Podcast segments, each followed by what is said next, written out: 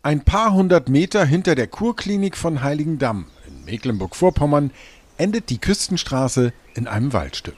Durch einen Nadelbaumhain gelangt man über einen leichten Abhang zu einem Gasthaus, das direkt über dem Strand liegt. Hier angelt Dr. Harry Strelo gerne Meerforellen. Deren kleine Beutefische, so erklärt er mir, lieben die Marmorierung des Sandes und das glasklare Wasser hier.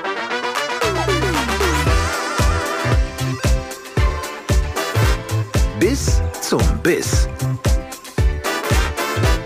Der Angelpodcast mit Stefan Netzeband. Strelo ist unter den deutschen Ostseeanglern und Fischern bekannt und gewissermaßen auch ein bisschen gefürchtet. Denn mit seinen Kollegen am Thünen-Institut für Ostseefischerei in Rostock überwacht er die Bestände von Hering und Dorsch. Die Ergebnisse fließen in die Bestimmung der Fangquoten, die jedes Jahr für Zündstoff sorgen. Und hier ist unser Gespräch. Hallo Harry. Grüß dich. Hallo. Ähm, was ist deine früheste Erinnerung ans Angeln und was war der erste Fisch, den du gefangen hast? Ha. Puh, das ist ja interessant. Ähm, also meine frühesten Erinnerungen gehen so zurück, da war ich sechs Jahre, da bin ich mit meinem Cousin, äh, ich bin halb Amerikaner, das war so in Amerika, rausgefahren auf einen sehr kleinen See und dann haben wir da geangelt und zwar den ganzen Sommer durch, eigentlich jeden Tag, sechs Wochen lang. Und ich würde mal behaupten, mein erster Fisch war wahrscheinlich ein Bluegill. Das sind also, was? das sind amerikanische Buntbarsche. Okay. Ja. Was ist für dich der, der Reiz am Angeln? Wo ist dieser Kick-Moment, wo du sagst, das macht es aus, darum mache ich das? Ja, ich glaube, in der Vergangenheit war ich tatsächlich sehr auf Fangen orientiert. Also ich wollte tatsächlich immer einen Fisch fangen und bin deswegen auch losgezogen. Und äh, mittlerweile gehe ich auch gerne los, weil ich tatsächlich weiß ich nicht, ich mag es einfach draußen zu sein. Ruhe in der Natur, auf du dem Boot, auf der Ostsee. auch eine Familie gegründet. Ich ne? habe eine Familie gegründet, also die Prioritäten sind irgendwie ja, andere und ja, der Fischfang ist jetzt ein bisschen im Hintergrund. Ja, und der Fischfang ist dann aber auch ein bisschen chillen. Auch, ja. Ohne, genau. Ja. Äh, angeln denn schon Kinder mit, wenn du ja, also ich habe drei Töchter und die ältesten beiden sind 14 und 12 und die waren jetzt auch schon sehr oft mit auf dem Boot und äh, angeln dann auch mit, fangen auch ab und zu mal einen Fisch und dann schlafen sie meistens eine Weile. Und ähm, bist du denn da, das ist ja quasi dein Hausrevier, wie wir heute äh, sind, würdest du sagen, du bist Meeresangler? Puh. Ich glaube, ich, also ich komme eigentlich aus dem Binnenangelbereich und habe also immer in, in Flüssen und Seen geangelt und bin dann erst vor knapp 16 Jahren hier an die Ostsee hochgezogen und seitdem angel ich aber fast ausschließlich nur noch an der Ostsee. Also würde mich jetzt wahrscheinlich mittlerweile als Meeresangler bezeichnen, aber ich angel überall. Ja. Und ähm, stimmt meine Wahrnehmung, du hast zwar zum Beispiel beruflich viel mit dem Dorsch zu tun, mit dem Hering auch, aber dass also deine Augen leuchten, wenn es um die Meerforelle geht. Kann das sein? ja, also ich sag mal, Dorsch und Hering, das fängt man im Grunde genommen immer und überall. Also ist mal ein bisschen schwieriger, mal ein bisschen einfacher. Ähm, aber Meerforellen sind tatsächlich sehr schwierig äh, zu fangen, beziehungsweise ich bin da jetzt auch kein Riesenexperte. Die paar Mal im Jahr, wo ich dann losziehe und freue mich dann über jeden Fisch, vor allem wenn er dann auch noch maßig ist. Meistens sind sie dann knapp untermaßig und da freue ich mich dann wie, also wie ein kleines Kind. Was ist denn, wenn du hier äh, äh, rausgehst, die Art, ähm, hast du zum Beispiel Warthosen an, nimmst du einen Gummifisch oder einen Metallblinker äh, oder wo, womit fängst du hier Meerforellen? Also Meerforellen, ich, äh, ich gehe einmal vom Ufer los, wenn ich nur wenig Zeit habe, dann mit einer Warthose und ganz normal mit dem Blinker, also nicht mit der Fliegenroute. Und dann wird einfach nur geworfen und das mache ich dann vor allem hier in diesem Bereich, Kühlungsborn, Heiligendamm, Rostock. Ähm, ich habe aber auch ein kleines Angelboot, ähm, mit dem ich ganz gerne losziehe. Und da versuche ich dann tatsächlich auch mit Trawling, also indem ich Schleppköder hinterherziehe, meine Meerforellen zu fangen. Bin da ungefähr genauso erfolglos wie vom Ufer aus. Bist du mal auf dem Kutter angeln gewesen? Ich war wenige Male auf dem Kutter, meistens zu solchen Interviews, ehrlich gesagt. äh, privat erst zweimal. Und ähm, ja, jetzt, wie gesagt, mit eigenem Angelboot ist dann der, für mich jetzt nicht unbedingt der Sinn darin, jetzt mit dem Kutter rauszufahren. Ja. Verständlich. Äh, nun hast du äh, auch gleichzeitig immer eine berufliche Sicht äh, auf, auf diese Angelei. Du bist gelernter äh, Landwirt sozusagen oder Landwirtschaftsforscher. Ich, also ich würde mich als Agrarwissenschaftler Agrarwissenschaft, bezeichnen. Ne? Genau. Und wie, wird man, wie kommt man da zum, zum Fisch? ähm, ja, ich habe äh, also ganz klassisch Agrarwissenschaften studiert und dann später international Agrarwissenschaften und mich dann vor allem mit dem Ressourcenmanagement auseinandergesetzt und das vor allem in tropischen Ländern und habe dann promoviert ähm, zum Thema äh, Küstenraummanagement in Vietnam. Habe da sehr viel Befragung durchgeführt mit äh, Landwirten, aber auch sehr viel mit Fischern, ähm, weil es da eben um das Management der, der Küstenfischerei, Ressourcen ging und bin dadurch quasi im Fisch gelandet. Also dieses Fischereithema hat mich dann nicht mehr losgelassen und als ich dann nach der Promotion auf der Suche nach einem Job war, bin ich eben auch nicht in einem landwirtschaftlichen Bereich gelandet, sondern tatsächlich durch Zufall ein bisschen auch, aber auch weil ich mich natürlich danach umgeguckt hatte in der Fischereiforschung und da bin ich jetzt seit 16 Jahren auch geblieben und im, äh, da bin ich sehr froh drüber, muss ich sagen. Ja. Einerseits ist es toll für dich, wenn du im Sinne von, dass dir dein, dein Beruf auch Spaß macht. Wenn wir es fachlich sehen, in diesen 16 Jahren, vielleicht gerade in den letzten fünf, was verändert sich gerade rund um die, ja, sag ich mal, Fischwirtschaft in der Ostsee? Die Rahmenbedingungen haben sich irgendwie stark verändert in den letzten Jahren. Also wir sehen, dass tatsächlich die, die wichtigen Fischbestände, wie hier unser, es gibt ja nicht so wahnsinnig viele Fischbestände in der Ostsee, die wirklich relevant und wichtig sind. Und hier eben unser äh, Fischbestand vor der, vor der Haustür, der Westdorsch, äh, einer der wichtigsten Brotfischbestände für die Fischerei, aber auch der Heringsbestand, der hier ist, der frühjahrsleichende Hering der westlichen Ostsee, sind beides Bestände, die so stark rückläufig sind, jetzt seit fünf, zehn Jahren, kann man sagen ähm, und die sich auf ein so niedriges Produktionsniveau jetzt eingeschossen haben, äh, dass es einfach insgesamt bergab geht. Also man sieht, die Fischerei leidet, die Quoten wurden für beide über 90 Prozent reduziert in den letzten zehn Jahren. Ähm, und es hat eben auch maßgeblich Auswirkungen auf die Angelfischerei, weil wir eben seit 2017 jetzt auch kontinuierlich äh, diese äh, Fangbeschränkungen oder Entnahmebeschränkungen haben für Dorschangler, was es bis da zu dem Zeitpunkt gar nicht gab die äh, reproduzieren sich nicht, heißt, die kriegen kaum noch Nachwuchs oder überlebt der Nachwuchs nicht? Weiß man das so genau? So genau weiß man das gar nicht. Also im, beim Hering weiß man zumindest, dass da wird auch abgeleicht. Ähm, wahrscheinlich kommt aber ein großer Teil dieses Leiches gar nicht erst auf, weil er dann einfach verhungert.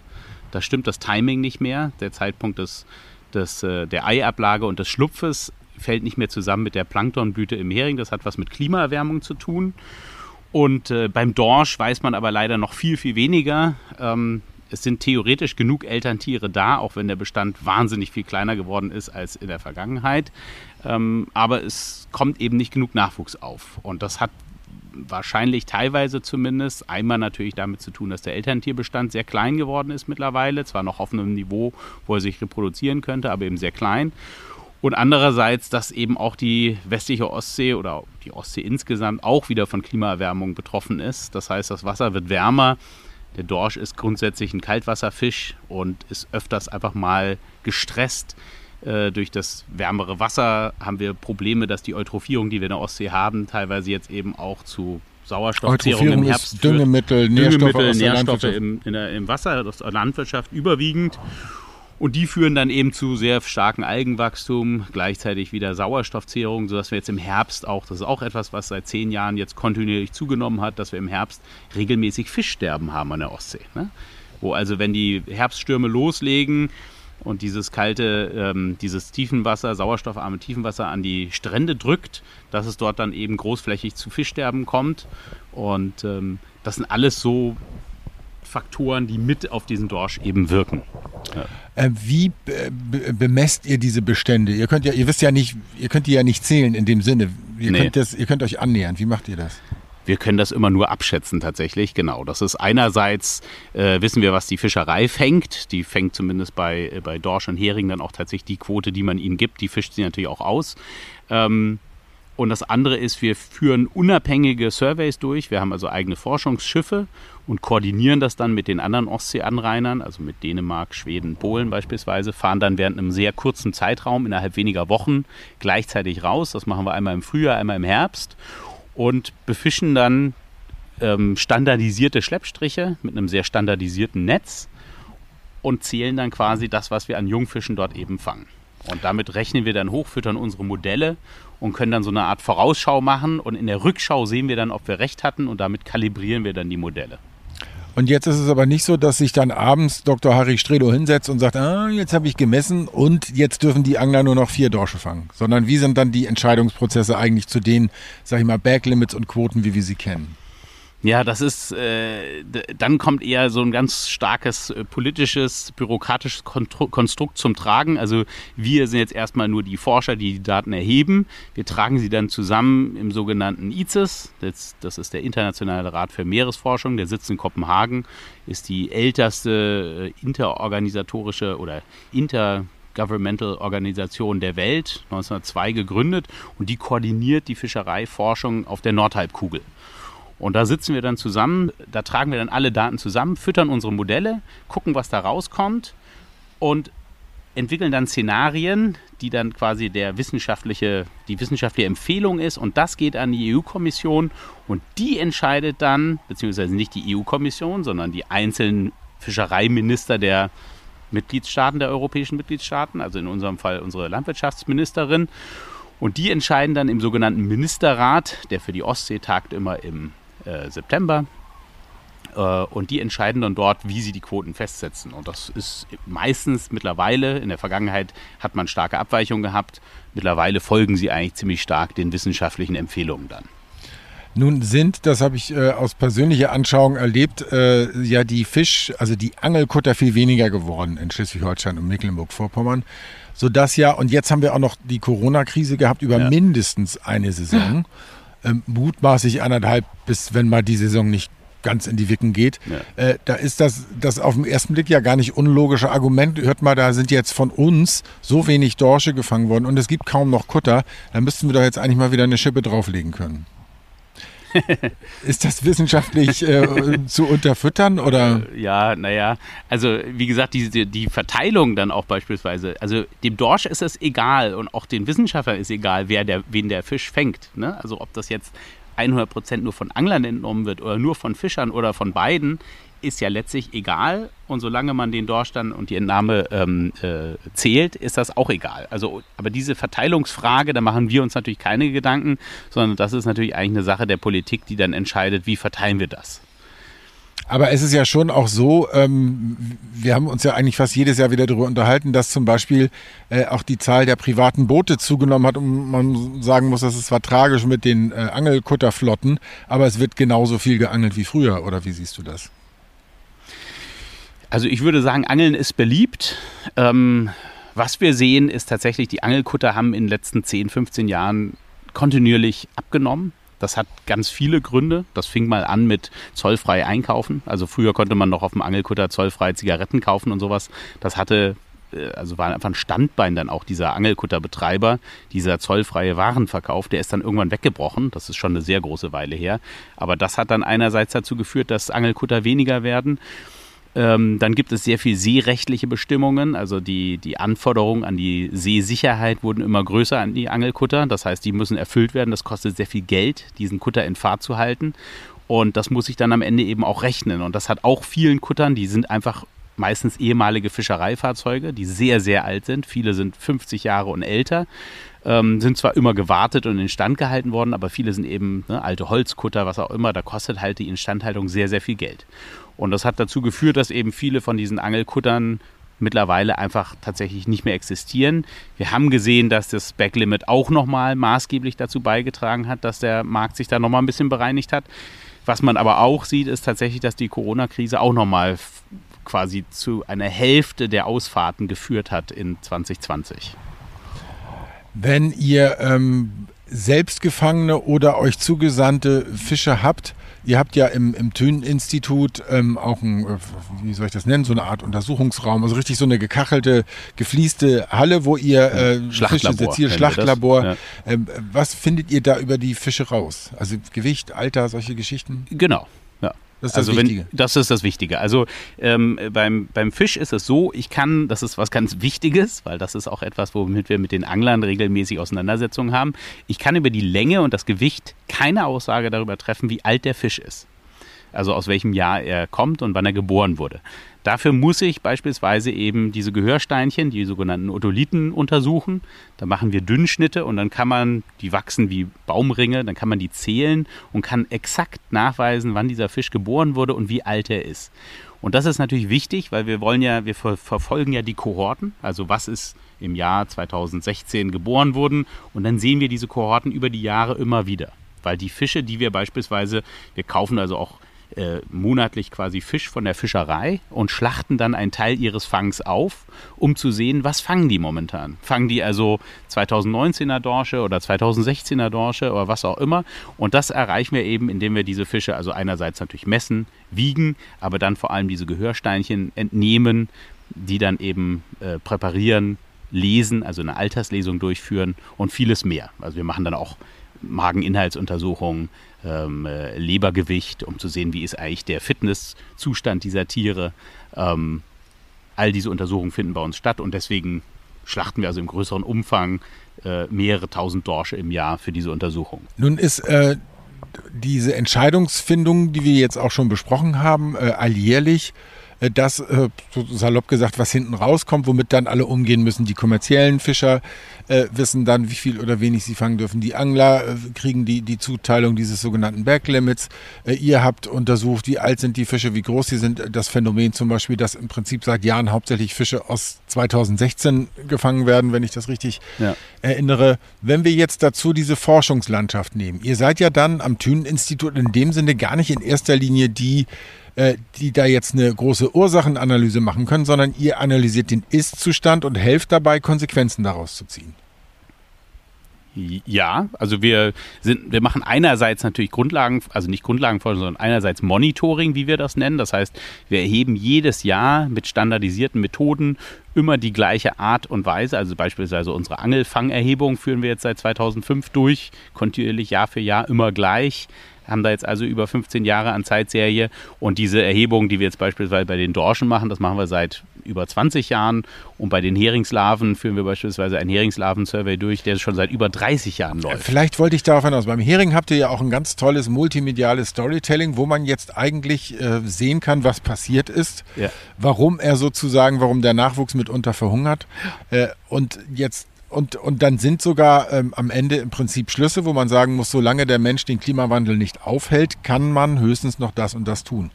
In Klammern leider äh, hauptsächlich weniger fangen und die Eutrophierung äh, einschränken.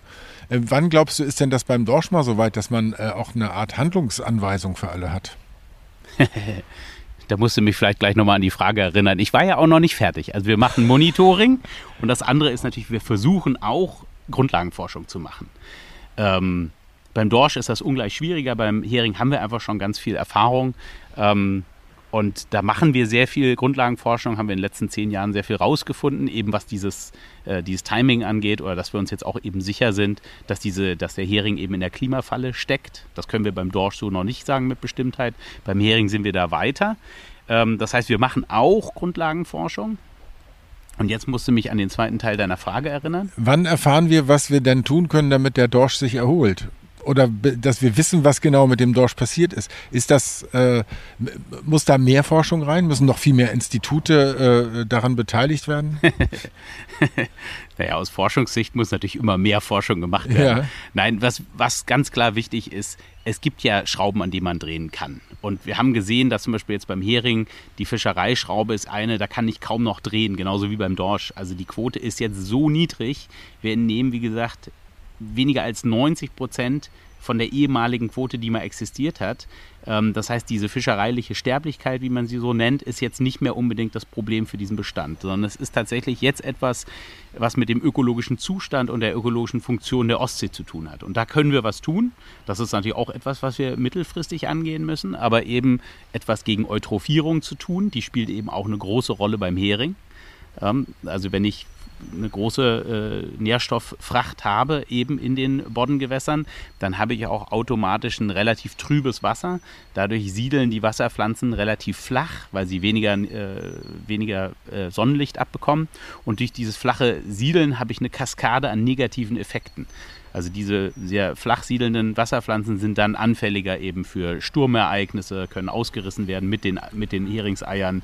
Ähm, insgesamt ist der Raum an Wasserpflanzen oder das Angebot an Wasserpflanzen und die Struktur viel geringer für den Hering, als wenn das Wasser, ne, wenn ich jetzt an dieser Nährstoffeinträgen arbeiten würde und eine höhere Sichttiefe bekommen würde und eine tiefere Besiedlung durch Makrophyten, durch Wasserpflanzen, ähm, könnte ich eben maßgeblich auch etwas dazu beitragen, dass der Laicherfolg des Herings tendenziell besser ist. Und das ist auch etwas, was beim Dorsch tatsächlich, weil das war ja deine Frage, helfen könnte. Also das ist etwas, Eutrophierung, wir sind auf einem guten Weg. Sie wurde halbiert in der Ostsee in den letzten 30 Jahren, aber wir sind halt noch überhaupt nicht am Ende. Also es muss immer noch viel mehr passieren und wir machen da im Bereich Ackerrandstreifen, ähm, Einbringen von irgendwelchen Punktquellen und so weiter viel zu wenig, auch in Deutschland. Jetzt ist ein Elefant immer im Raum, wenn man irgendwo über Fischbestände äh, spricht, die, die leiden, dann braucht das in Anglerkreisen eigentlich nur wenige Minuten, bis der Erste den Kormoran äh, mit äh, ins, ins Gespräch bringt. Wie steht der denn wissenschaftlich da, zum Beispiel beim Heringsbestand? Als, ich sag mal, Täter. Wir arbeiten da auch mit der Universität Rostock zusammen. Die hat eine ganze Menge Erfahrung in Mageninhaltsanalysen von Kormoranen oder eben auch Speiballenanalysen in den, äh, in den äh, Kormoran-Kolonien. Hering spielt natürlich eine Rolle. Hering ist aber auch nur saisonal kurze Zeit verfügbar. Das ist jetzt auch nicht unbedingt die Zeit, also jetzt gerade im Frühjahr ähm, ist jetzt nicht die Zeit, wo die Kormorane besonders viel fangen. Das tun sie natürlich dann, wenn sie ihre Brut aufziehen. Ne, dann sitzen da noch zusätzlich zwei Küken im Nest zu den Kormoran-Eltern und dann ist natürlich die, die Fischentnahme durch die Kormorane am größten und das ist dann schon wieder zu einem Zeitpunkt, wo teilweise die Heringe schon wieder am Abwandern betroffen sind. Also die Hauptfischarten, äh, die vom Kormoran gefressen werden, sind auf jeden Fall Plötze und dann kommen auch Barsch und Zander und sowas vor. Ähm, Dorsch beispielsweise fast gar nicht äh, Plattfische einige und Hering garantiert auch, aber da bin ich mir nicht sicher.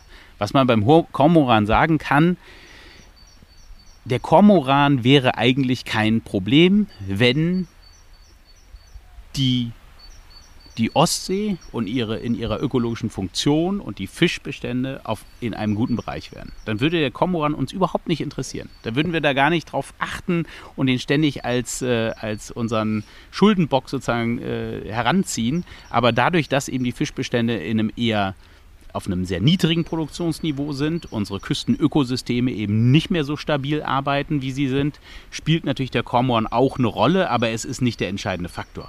Und sich erholende Seehundbestände, spielen die irgendeine messbare Rolle? Also Seehunde, beziehungsweise jetzt ja eher Kegelrobben vor allem, auf die du wahrscheinlich ansprichst, ähm, die kommen immer mehr, die werden auch nicht mehr weggehen. Das ist eins, was sicher ist. Äh, der Ke Kegelrobbenbestände waren in der Vergangenheit auch schon hoch in der Ostsee und langsam erholt er sich eben. Äh, wir haben sie natürlich auch damals über Fänge, also über Jagd natürlich auch massiv reduziert als direkte Konkurrenten zur Fischerei. Ähm, das wird sicher auch was ausmachen, diese Kegelrobben, aber es ist auch wieder nicht das Zünglein an der, es ist nicht der entscheidende Faktor. Ne? Es kann natürlich das Zünglein an der Waage sein, regional für einen Fischer, der seine Netze stellt und sich dann jeden Tag ärgert, weil die jeden Tag ne-, leer gefressen sind. Aber ähm, dass jetzt auch Angler entlang der Küste anfangen zu sagen, nee, deswegen fange ich keine Fische mehr, das ist in meinen Augen ja kein Grund. Wo der Wald unter Hitze und Trockenheit leidet, wird ja nun beraten, muss man auf Dauer ähm, in der Forstwirtschaft andere Pflanzen nutzen aus anderen Regionen. Ähm, von der Nordsee heißt es, man, man äh, stellt da schon, weiß ich nicht, Sardinen fest. Es ist denkbar, dass irgendwann Thunfische in der Nordsee sind. Ähm, und gibt es da Szenarien für die Ostsee? Oder wird es hier dann einfach leerer, wenn der Klimawandel nicht aufgehalten wird? Also nee, es gibt tatsächlich Szenarien. Die Szenarien gehen eher in eine andere Richtung. Die Ostsee ist ja einfach nur ein großer See, der eigentlich kontinuierlich aussüßt. Also wir hängen ja am Tropf der Nordsee und nur über dieses äh, Nordseewasser, was durch Sturmereignisse in den Herbst- und Wintermonaten in die Ostsee gespült werden kann, und das ist dann sehr salzhaltig, kann die Ostsee auch als Brackwassermeer weiter bestehen. Und da gibt es Modelle, die sagen, dass also in tausend Jahren quasi die Ostsee komplett ausgesüßt ist, weil diese Sturmereignisse einerseits abnehmen und andererseits die Ostsee ein riesiges Wassereinzugsgebiet hat. Das, also es gehen so viele Flüsse in die Ostsee, es kommt so viel Süßwasser nach, dass wir tendenziell irgendwann mit einem großen See enden. Und das hat im Wesentlichen die äh, Folge, dass wir also limnische Arten sich einfach ausbreiten. Ne? Also das sieht man ja jetzt schon, wenn man in die Boddengewässer geht.